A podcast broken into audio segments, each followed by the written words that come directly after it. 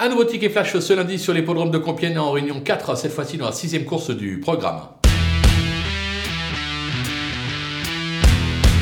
Dans cette épreuve, on va tenter bien évidemment en tête le numéro 3 Tempo du matin. Euh, trois sorties cette année, euh, deux victoires, une euh, troisième place. C'est l'entraînement Arnaud Chaillet en grande forme actuellement. Le cheval, c'est vraiment le cheval à battre de l'épreuve. Derrière, on va tenter un petit coup de poker avec le numéro 7 Javado qui reste sur une plaisante quatrième place sur le steeple.